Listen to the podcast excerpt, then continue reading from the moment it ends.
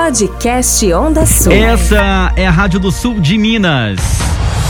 Voltamos com o Giro da Onda.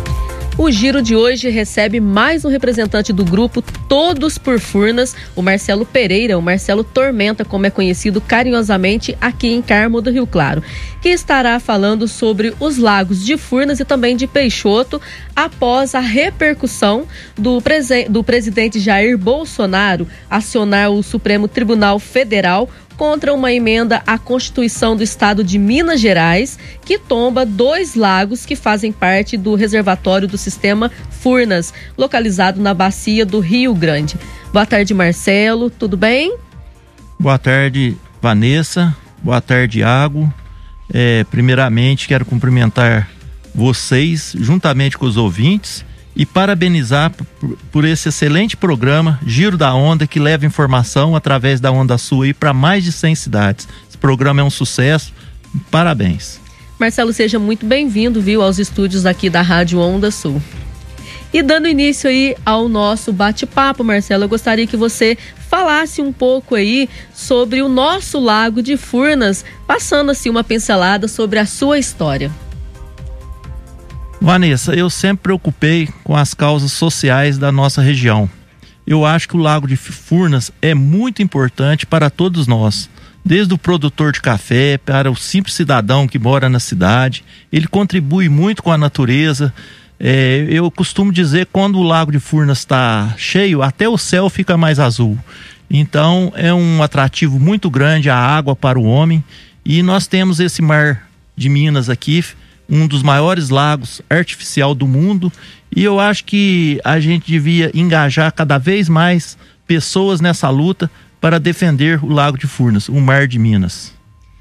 Ô Marcelo, em relação a, a toda a história, né, quando começou o lago, quando ele foi fundado aqui é, diante de Carmo do Rio Claro e vários municípios aqui da região também, como que aconteceu isso para o pessoal que está nos ouvindo aí, que não tem muita, é, talvez até é, curiosidade sobre isso, ou que, que não tem conhecimento também diante dessa situação do Lago de Furnas? Vanessa, Furnas é uma história interessante desde o começo. Acho que todos sabem que ela foi criada pelo presidente Juscelino Kubitschek, né? Mas infelizmente ele não pôde inaugurar a obra. Ela começou em 1958 e terminou em, em 1965. Ela foi oficialmente inaugurada pelo presidente Humberto Castelo Branco, porque já havia o golpe de 64. Então, Juscelino Kubitschek, um estadista que planejou, organizou toda a construção de Furnas, mas a inauguração foi pelo militar, né? Castelo Branco. E é interessante porque hoje uma palavra que até parece nova para nós, o uso múltiplo das águas. Eu mesmo passei a ouvir essa palavra de, um, de uns tempos para cá. Se você for no Google procurar, pesquisar sobre Furnas, você vai ver que o Juscelino já falava do uso múltiplo das águas, né, no, no, no em Furnas. Então, talvez é, é, já era uma preocupação dele o desenvolvimento regional né, do, da bacia do Rio Grande através do turismo. Então alguns dizem, ah, mas Furnas foi feito para gerar energia. Não, Furnas foi feito sim para gerar energia, mas o seu idealizador, o nosso presidente, já previa o turismo no Lago de Furnas. E hoje, além do turismo, nós temos né, a criação de peixe, é, é, a irrigação que passou a ser mais forte. Então tem muitas atividades hoje que dependem do Lago de Furnas. Então, eu acho interessante, como eu já disse aqui, quanto mais gente engajar nessa luta, porque aqui no decorrer do nosso, da nossa conversa, você vai ver que nós estamos passando por vários processos, né? Então foi isso, o Lago de Furnas foi construído, nessa época ele foi é, construído para gerar 1.216 megawatts, né? Sua capacidade máxima hoje. É um lago aí que ele tem é, é, abrange 34 cidades, né, com 1.426 quilômetros quadrados de água e uma extensão de 3.500 é, é, é, do seu perímetro em redor do lago. Ô Marcelo, sobre a questão de, de economia e turismo aqui em toda a região. No seu ver, você acha que muitas pessoas hoje do que for, do que foi antes e que a gente está notando aí hoje em dia, eles estão prejudicados diante dessa seca do lago? Demais a conta, porque a sociedade, assim, eu costumo falar a cada década vai mudando o seu hábito, né? Quando todos plantavam na várzea, né, nas fazendas, a represa veio e encheu o lago. Quando o pessoal ali na década de 2000 estava começando a aprender com turismo, nós tivemos também uma seca muito grande em 2001, sabe? Inclusive aqui no Encarmo do Rio Claro teve a, a primeira audiência promovida pela Lago, foi aqui em Encarmo do Rio Claro, em 2001. Nessa época também, nós temos um carmelitano aqui, um advogado, José Roberto Castro, que ele entrou com uma ação civil pública. Então essa luta pelo lago, pela cota 762 não é de hoje, isso vem desde lá de trás. Então, prejudica muito, porque nós temos essa inconstância, né, do sobe e desce da água. E até era uma inconstância aceitável até 2012. De 2012 para cá a coisa complicou. Porque 2012, não sei se você lembra, nossa cidade saiu até no Jornal Nacional como calamidade pública, de tanta água. Então a represa de Furnas estava bufando água. Só que teve uma medida provisória que mandou soltar essa água para abastecer a hidrovia Tietê-Paraná. E de lá para cá, aí ficou é, o nível da água muito baixo, ela não sobe mais, né? Então o pessoal fala, ah, estamos numa crise hídrica. Realmente estamos e é época dela mesmo. Mas o que faltou para nós foi planejamento. Não faltou água, faltou planejamento. A gente que mexe aí na região da, da agricultura, é, eu tenho, te falo com certeza, hoje os córregos têm mais água do que 2013, 2014. Então, nós estamos melhor de água hoje do que para trás. Mas o que, que aconteceu? O planejamento foi mal feito. Né? Então não adianta. Hoje, se fechar Furnas, um ano só a represa de Furnas não enche. Tem gente que não acredita que ela volta a encher. Mas aí, com dois anos e um bom planejamento, ligando as termoelétricas antes, né? Ela, ela enche sim. Agora, respondendo a sua pergunta, questão de, de prejudicar, vamos falar do tempo atual, né? Eu costumo dizer que só na construção civil a quantidade de emprego que dá, porque quando a represa está cheia, Igor, o pessoal vai para o rancho, pinta a casa, leva pedreiro, faz uma melhoria. Então você vê, cada rancho desse, em média, deve ter mais de um funcionário. Porque tem rancho que não tem, mas tem rancho que tem sete, oito funcionários. Sem contar, Marcelo, os empregos indiretos que, que geram, né? Justamente, estou é. falando só na construção civil. Até eu argumentava com o grupo, o próprio Profurnas, né? 762 e o Pro Peixoto 663, que quando a gente fosse questionar alguma coisa, a gente tinha que questionar com o Ministério do Trabalho. Porque o que, que o ministro do Trabalho quer? Que qual, qual é a missão dele? Dar emprego, né? E o Lago Cheio é uma oportunidade muito grande de oferecer emprego. Então eu penso assim, sabe? Eu acho que os nossos governantes é, é, não conhecem a fundo a história do Lago de Furnas. Eles tinham que vir aqui, o nosso presidente prometeu até de vir, né? Quem sabe ainda cumpra a promessa, como nosso governador veio duas vezes, veio em Furnas, veio agora em Alfenas. Então, assim, conhecer a história mais de perto, né? Porque eu acho que nem mesmo o próprio tamanho do lago eles conhecem. Então, prejudica toda a classe, sim, direta e indiretamente, prejudica todo o munícipe que mora ao, a, ao redor do lago, né? Inclusive com, com a água que é captada pela Copasa. Quanto mais água, menos poluição, concorda? A poluição é uma só. Agora, se você tem um número maior de água, ela dilui em quantidade. Então, eu acho que afeta todos e, e, o turismo nem se fala, né? O turismo foi um do, do, dos mais afetados com a baixa do lago e agora ainda vem essa pandemia, então é uma classe que está muito judiada nos últimos tempos. Marcelo, é, é, tem cidades da nossa região que são diretamente ligadas ao lago, né? A gente pode citar aqui Boa Esperança, Guapé, né, Capitólio. Carmo do Rio Claro, no teu ponto de vista, você que é um carmelitano e conhece bem a nossa cidade, Carmo, ele é dependente do Lago de Furnas?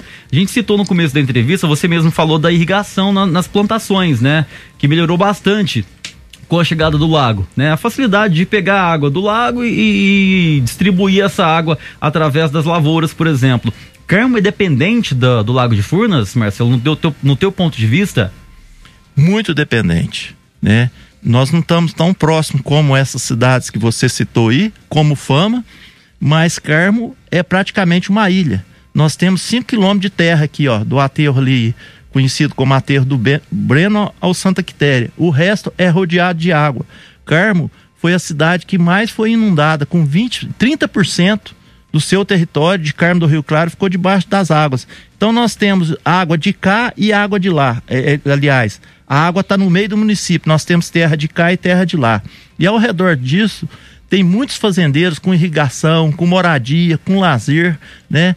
O, a cidade fica mais bonita e o que eu te falei, você pode ver porque que qual que é o point do turismo hoje. Está sendo Capitólio, Delfinópolis, São João Batista do Glória. Por quê? Por causa de água, cachoeira, seja ela represada, né? Ou não, a água atrai a população atrai o homem, né? Até porque nosso corpo 70% é formado de água. Então, é muito interessante é, esse fascínio que o homem tem pela água. Então, eu acho que nossa cidade sim é totalmente dependente do lago, né? A água que nós bebemos hoje, ela vem do lago. Então, é assim, direto ou indiretamente, todos os carmelitanos dependem do lago. Né? Hoje nós temos aqui um, um, uma boa é, é, é padrão de qualidade de peixe, né, de carne do peixe, através do lago. E se a represa estivesse mais cheia, essa qualidade seria melhor ainda. É, a gente pode citar alguns pontos, né, Vanessa? Vocês podem até falar isso melhor que eu. É, questão do, da aterração da quitéria, por exemplo, né? Carnaval, por exemplo, em épocas de calor, aquilo ali lotava de gente, por quê? Por causa da água. A gente pode ver que de uns anos para cá, mesmo sem a pandemia, não vai ninguém. Por quê? Porque não tem água. Isso afeta diretamente o comércio do Carmo do Rio Claro, seja na classe hoteleira, né? Seja restaurantes, supermercados. É, a gente, se a gente for pensar bem, o tanto de emprego que o lago gera para Carmo, Marcelo citou uma, é, uma, um setor que é o setor da construção civil, construindo ranchos, casas, é, na zona rural, enfim. A gente pode citar também limpeza dos, da zona rural, né? Limpeza desses ranchos, é, manutenção que isso gera emprego indiretamente. Com a água em baixa aqui na região, isso fica em falta, né, Vanessa? Marcelo, só para acrescentar o que o Iago falou aqui, duas coisas que eu gostaria de estar tá ressaltando para você como entendedor, para você estar tá falando com a gente também. A primeira, é, ano passado, acho que no ano passado, a água ela subiu um pouco quando teve uma manifestação muito forte diante do grupo aí, dos parlamentares também, mais dos grupos de Profurnas e Peixoto. Porque a gente via que as pessoas falavam assim, nossa, a água tá voltando, tá voltando, tá voltando. Acho que você tem lembrança disso. Outra questão também é a questão que quando a água baixa demais, vem o gosto ruim da água que a, que a, própria Copasa faz a captação, que é onde seca a vegetação e vem aquele gosto da, da água que seca, que, que abaixa o lago. Causou muitos problemas nos anos isso, anteriores, né? Isso, até este ano mesmo, no início, também teve um probleminha a respeito disso também. Como que fica essa questão, Marcelo? Vanessa, eu já vou te responder, só completando aqui, Iago, nós temos também a dependência das balsas, né? É, é, esquecemos de citar aqui outro detalhe, fugindo um pouquinho do tema, Vanessa, mas muito importante. As nossas balsas, ela é desde de 1900 e bolinha, né? 1960 alguma coisa. Então as balsas nossas era transportava trator, carro de boi e carroça. Hoje elas transportam bitrem e é a mesma balsa. É a mesma coisa de você pegar um Fusquinha 66 e ir em Brasília. Ele vai chegar lá. Mas é aquilo que eu disse, a sociedade muda, os tempos mudam. Hoje você precisa de ganhar tempo. Como você vai no Fusquinha em Brasília hoje? É, e a balsa é a mesma. Então, somos dependentes também dessa situação da, da, da, das balsas antigas, sucateadas, né? Reforma através de reforma. É. Vira e mexe, vocês estão dando notícia aqui que a balsa está parada, por quê? Porque é muito antiga. Nós precisamos de umas balsas novas. E maiores também, né, Marcelo? Maiores, moderna, com, né, com GPS. O dia que dá nevoeiro lá, os balseiros só fica perdido. Então, na última semana, bem... só, desculpe, Iago, na última semana agora, eu estava acompanhando um grupo de WhatsApp, uma pessoa falou, gente, a balsa está perdida no meio do lago. Então tem que esperar a neblina, isso, a neblina tem que abaixar pra gente chegar. Então quem tiver aí acesso ao grupo tal, avisa pra gente aí. Porque a balsa ela faz parte da vida daquela pessoa que depende diretamente dela, mas ela faz parte do turismo também. Muita gente, eu lembro quando eu era criança, a gente ia lá pra balsa do Porto pra andar de balsa, né? A gente ia pra balsa do Porto, a gente ia pra ponte do Poção. São pontes que dependem diretamente de, do Lago de Furnas. Ontem foi até um tópico, né, que o Felipe Cariello tocou aqui no, no assunto de ontem, né, Vanessa, do, do programa Questão das balsas. Com a balsa velha, Marcelo, gera mais é, gera mais gastos para a prefeitura, né? Porque precisa de mais funcionários, precisa de mais manutenção, manutenção mais é, recorrente, né? E também tem aquele lance de a balsa vai estragar, quem que vai consertar essa balsa, uma balsa mais antiga, né? Não é qualquer empresa, qualquer pessoa que sabe resolver esse problema. São, são vários, né? A Teria gente... que modernizá-las. Então, é, sem falar o risco, né, que nós estamos correndo, né? Sabe lá o que acontece com essas balsas, vai soldando, soldando tanto, né?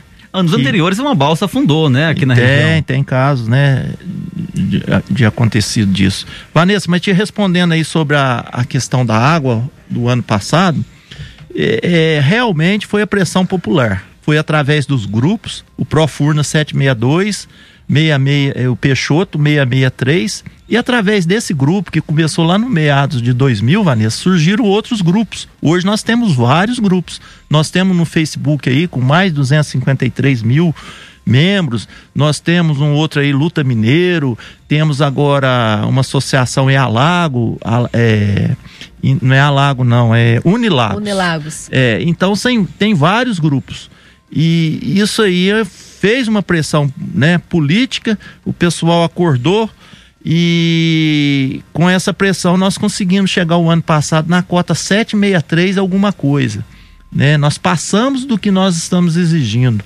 Então é, é, é, ficou muito bonito, né? O nosso aterro, o pessoal empolgado. Agora a coisa vai, a coisa vai.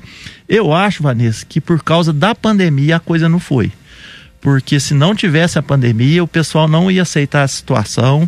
Creio eu aqui, até a questão da privatização, esse pessoal ia fechar a rua, fazer manifesto. Às vezes a pessoa pensa assim: ah, mas o que, que impediu? Impede, Vanessa. Muitos não vão porque tem medo de contaminar ali com o vírus, então não participa. Então a manifestação fica fraca e não ganha força. Se a gente for pensar bem, Marcelo, te cortando rapidinho, tudo que a gente conseguiu até hoje na história do Brasil foi através de manifestações, né? É o quarto poder, né? É a, a, a sociedade civil organizada, né? Eles falam que é o poder que tem mais força. E eu também acredito. Agora a questão do meio ambiente sofre demais, porque um sobe e desce da água, né? As desovas dos peixes é feito na barranca do, do, do, do da beirada da, da, represa e quando a água desce ali, aquela ovada perde tudo. Então causa uma, mau cheiro, né? Putrificação, animais ali, esqueletos. Então, assim, é uma tristeza, né? Parece que que a beira do lago ali está em clima de guerra, né? Assim, é, é, desolador ver aquela situação. Tem lugar que a água está um quilômetro e meio de distância. Nós estamos aqui no meio, né? Mas cidades para cima de, de Carmo do Rio Claro, aqui Ariado, Fama, os lugares mais planos lá, a água vai embora, ela some muito, muito, fica muito distante. Marcelo, e eu tô lembrando de outro detalhe aqui. Eu vi uma publicação de uma pessoa no Facebook no qual ela estava na pousada do Porto, próximo de Alfenas. É, eu lembro, eu tenho lembrança que uns, uns nove anos atrás, mais ou menos, eles têm um, um é pier, né? Lá, um assim, tablado, pra, isso, né? tipo um tablado, Pier. tipo um pier, isso. Que, que ele vinha até em cima. Hoje, que nem você falou, tá mais de um quilômetro. Então, o ramo de pousada, se não tem uma piscina ali para estar tá recebendo as pessoas, não, não tem como, né, tá, tá se desenvolvendo aí economicamente. E no caso dessa pousada lá, o que que acontece? Muitas das pessoas não vão pra, por causa da piscina, vão por causa do lago, do ambiente, da, da, da, daquela imagem que o lago passa, daquele sossego. Então, isso também é lamentável, essa situação das pousadas, que nem você falou, para cima aqui de Carmo do Rio Claro. É, porque é, o diferencial da, da região é o Lago de Furnas, né? Se a pessoa vir para cá para ver só o mato, ela vai para qualquer outro lugar, né? Esse pessoal que voa aqui na Serra da Tormenta, de paraglider, um dia eu questionei com ele, falei, nossa, vocês têm uma vista tão bonita no Rio de Janeiro, né? Ele falou, você acredita que a vista aqui é mais bonita? Porque lá nós temos mar e prédio.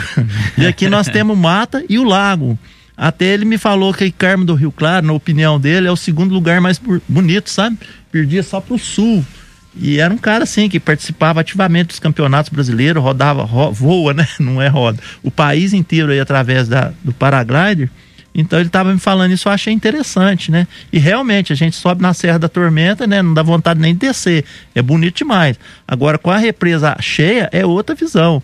Eu tenho hóspede que às vezes vem, sobe lá e eu comento, não, você tem que voltar aqui quando a represa estiver cheia E já tem uma lista guardando, né? que querem ver a represa cheia. Vai ter que fechar o hotel só pra ele. Engraçado, Iago. O pessoal de fora, sabe? Acompanha a luta aí, acompanha a luta dos deputados. eles torcem pro Mar de Minas voltar, né? Porque eles gostam de vir para cá. Minas é um atrativo muito forte, né? No turismo.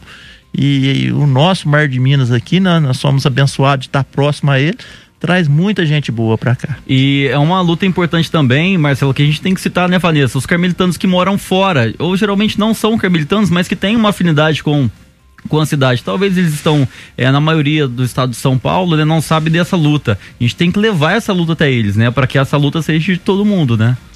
Ô Marcelo, uma outra questão aqui também é que as pessoas, aliás, os governantes, principalmente aqueles que, que, que a gente depende para estar tá resolvendo essas situações aí, que o lago é, da, é, é das pessoas, são dos donos das terras que já foram sacrificadas, que tiveram indenizações que foram pagas, mas de formas que não deveria, né? Acredita-se que até eu, por exemplo, eu tenho a minha mãe, ela morava no local onde foi obrigatoriamente ali se, é, desativada as terras dela. Até hoje ela não recebeu por isso e por aí vai outras e outras pessoas. Tiveram aquelas pessoas que tiveram sorte de estar tá recebendo pelas terras mas o que, onde que eu quero chegar? Que o lago é nosso. Então, se o, se o lago é nosso, nós deveríamos estar pagando mais barato pela energia, a gente deveria estar usufruindo do nosso lago na questão econômica, turística. Então, esse é um direito nosso, esse não é um direito do Brasil todo e dos políticos que estão é, pro, provavelmente votando contra isso.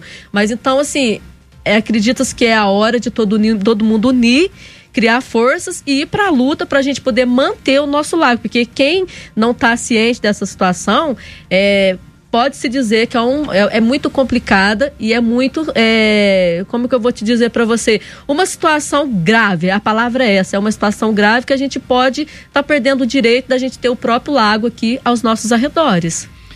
É, Vanessa, é um assunto aqui que dá horas de debate, né? E tem pessoas mais capacitadas, mais técnicas para estar tá falando aqui do que eu. A gente fala o que a gente conhece, né, o que a gente pesquisa, ouve e também porque a gente é interessado e corre atrás. É, são alguns fatos que ocorreram aí. Qual o, o grupo Profurnas né, 762? Qual que é, o objetivo dele era? É lutar somente pela cota, né? Pela cota e pelo interesse ali de algumas coisas relacionadas à água, como balsa, alguma coisa assim. Nesse meio do caminho né, veio a privatização. O que, que aconteceu? Já tinham um, vários grupos organizados, né, da sociedade civil organizada, que num grupo nem todo mundo tem opinião igual, mas a maioria é contra a privatização. Então o pessoal também começou a participar de debates, né, acionar os seus deputados, questionar o porquê. Eu vou dar minha opinião própria. Eu sou totalmente contra a privatização. Por quê? É uma empresa que dá, dá lucro.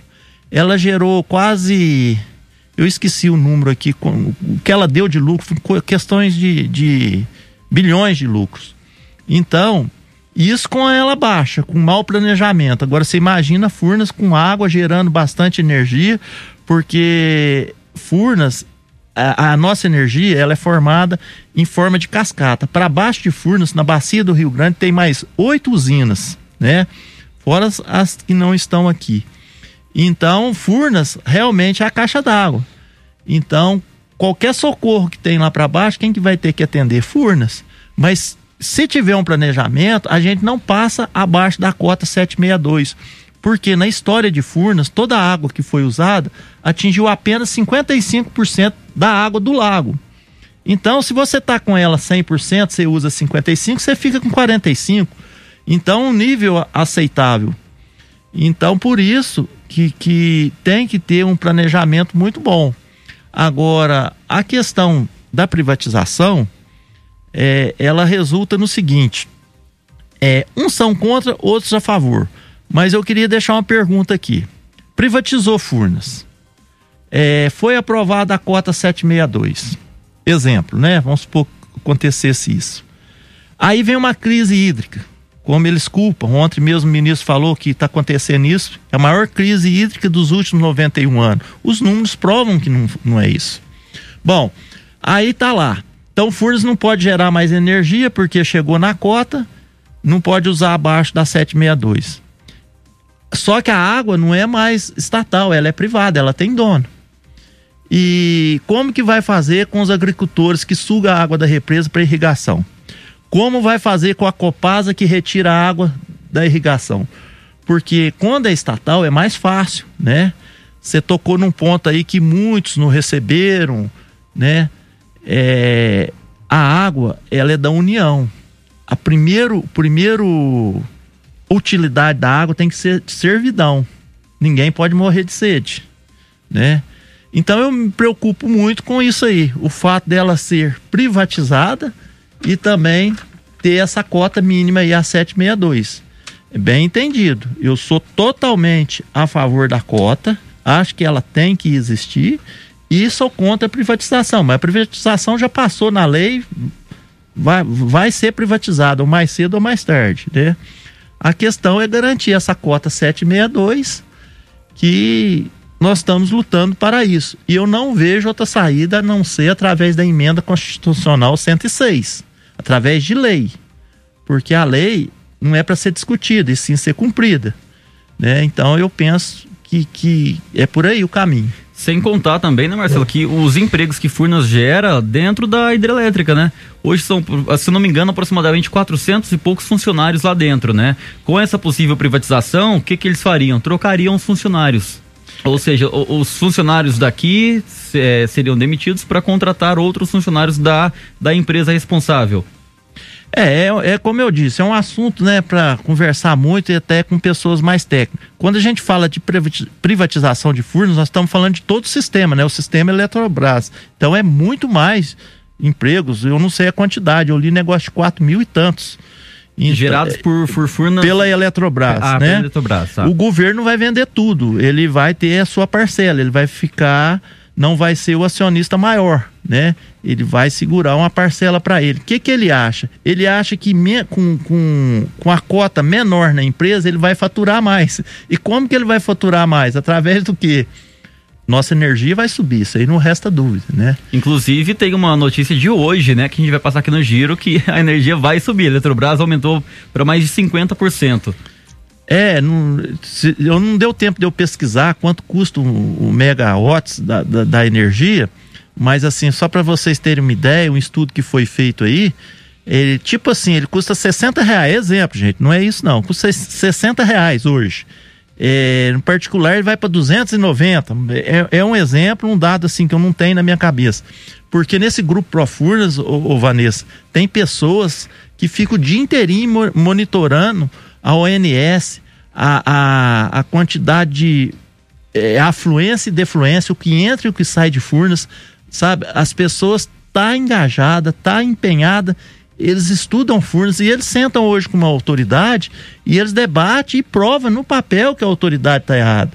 Então são pessoas assim que tá bem preparada para uma discussão para mostrar que o planejamento de Furnas através da ONS né, através também da, da, da Anael, da ANA, que é a Agência Reguladora das Águas, o planejamento deles vem errado há muitos anos. Só para ilustrar o que a gente está falando, ó, é, o, segundo aqui o site da Sinergia Bahia, é 73,27 reais, Marcelo. É, então não errei muito, não. Eu falei 60 tá reais, perto, né? Tá perto. Tá perto. com certeza. E ó, é, segundo esse, esse mesmo site, né, a, privação, a privatização da Eletrobras elevaria a tarifa de energia em 3 pp em 2021, segundo a TR Soluções, que deve ser uma empresa especializada, né? É. Então, ou seja, aumentaria muito. Não, isso aí não resta dúvida que vai aumentar. É, o objetivo de toda toda indústria privatizada é ganhar dinheiro, né? Ter lucro. Com certeza. Marcelo, a gente volta daqui a pouco para mais um, mais um bloco de conversas aqui. A Valessa continua com a gente também. O Giro da Onda volta em instantes. Fique ligado. Podcast Onda Sul. De volta com mais uma edição do Giro da Onda. Hoje recebendo o Marcelo Tormenta, aqui do grupo Profurnas, né? Do grupo Furnas 762, Vanessa.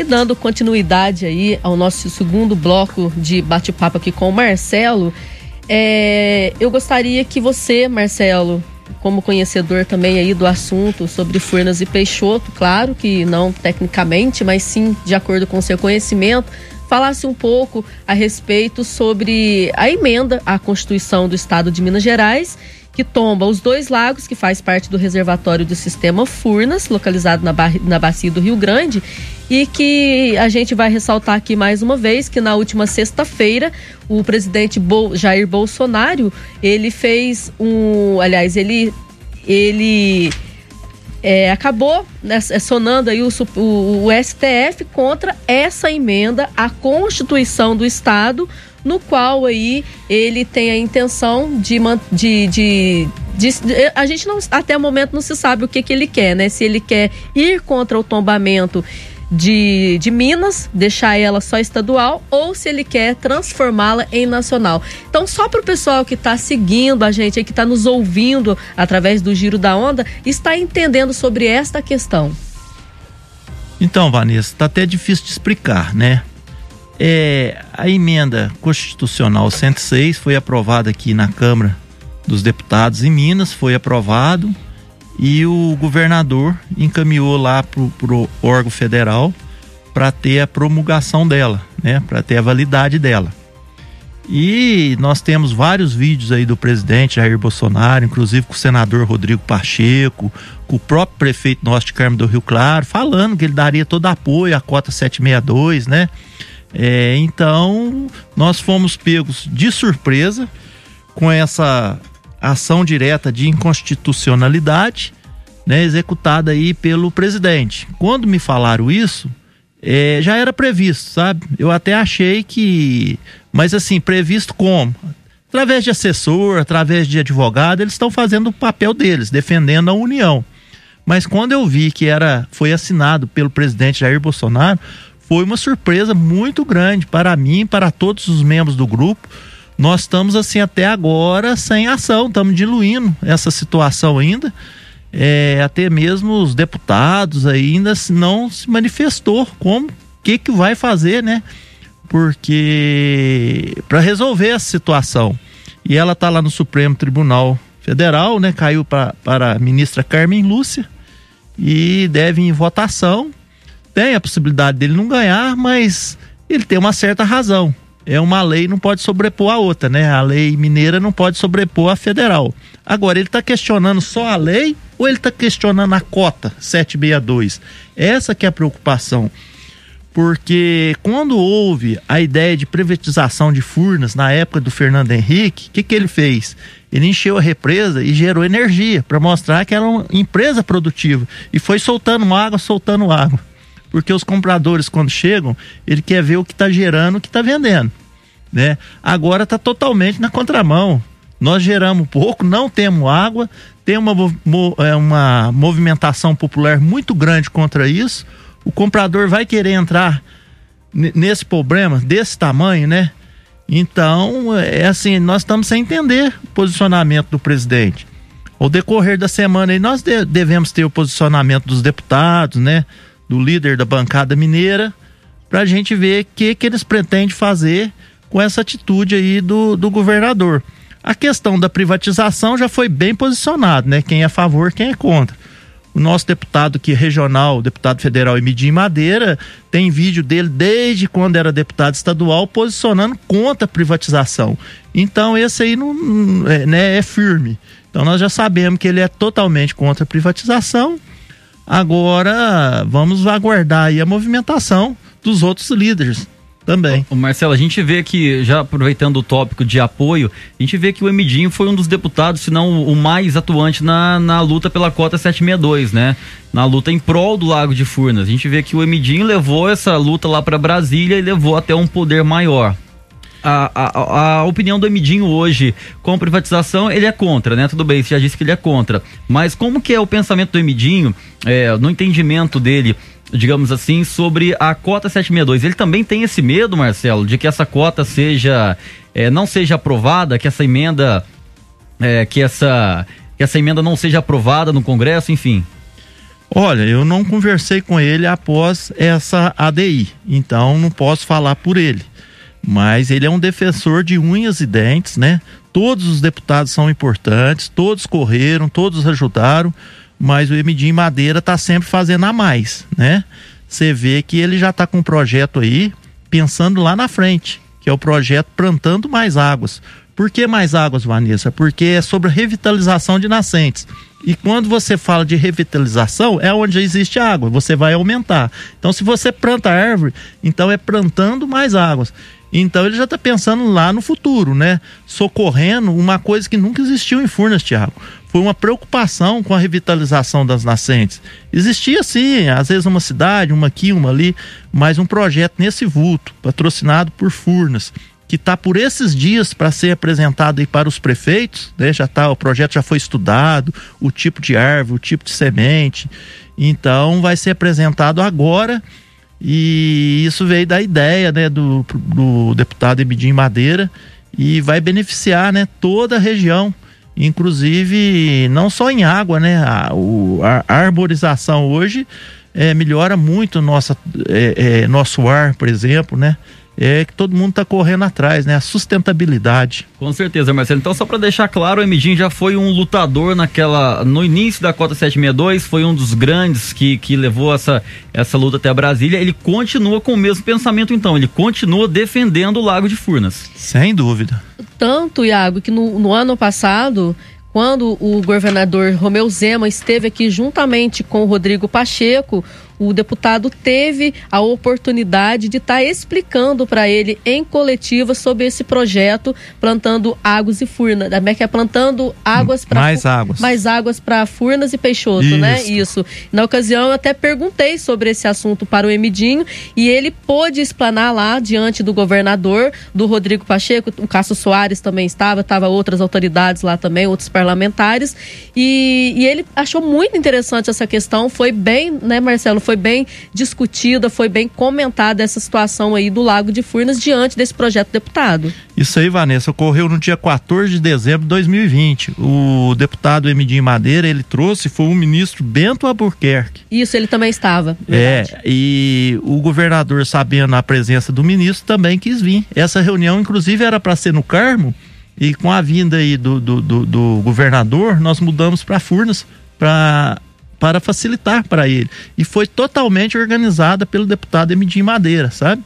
É, é, é, o custo ali do evento, de a capa, capacitação de estar tá trazendo ali as lideranças e também aquela audiência em São José da Barra, Vanessa, que você estava lá também, aonde ele trouxe aí o Diego Andrade, tava lá vários deputados, vários líderes da região, o Dair Cunha acho que estava também, na época o Fabiano Tolentino era deputado, é, o Dalmo Ribeiro. Os prefeitos da região. Vários prefeitos, vários, né, gente de toda a cidade. O Carmo teve uma ou duas vans com pessoas lá. Foi uma participação assim maciça toda organizada pelo deputado Emidinho Madeira. E é importante a gente ter um deputado federal, né, Vanessa, que luta pelo Lago de Furnas, que dá um peso a mais, né? Alguém que vive a realidade do Lago de Furnas realmente. Isso, aqui, e, inclusive nessa, nessa ocasião aí, o Marcelo também, ele fez uma explanação lá sobre essa questão também, neste evento que teve lá.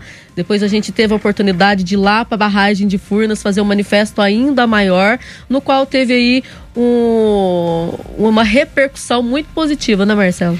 Então, Vanessa, o que, que eu estava fazendo lá, né? No meio de várias autoridades, eu tive a oportunidade de falar e o pessoal gostou da minha prosa, porque eu entrei por, este lado aí, falando da, também da revitalização e achando, falando que eu achava que a solução para Furnas, para aliviar o sistema, seria as, a energia fotovoltaica né? E continuo achando, né? Tem várias empresas investindo, inclusive própria Furnas, eu vi uma matéria, está investindo em energia fotovoltaica, que é energia solar.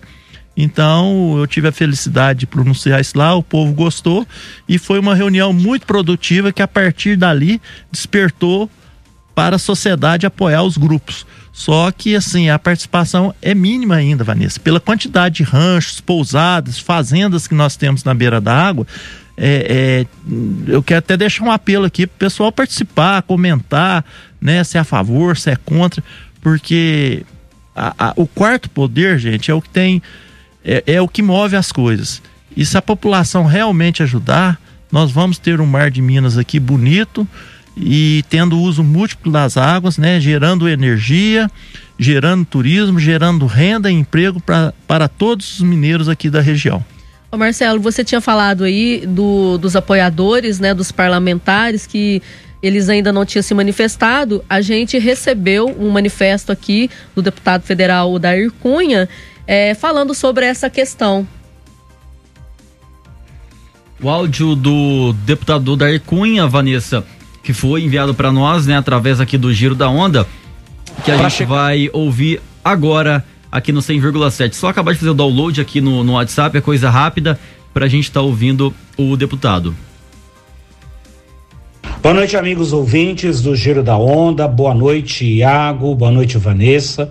É uma alegria ter a oportunidade de falar com vocês e manifestar a nossa indignação e reafirmar aqui o nosso compromisso com a cota mínima no Lago de Furnas e no Lago de Peixoto.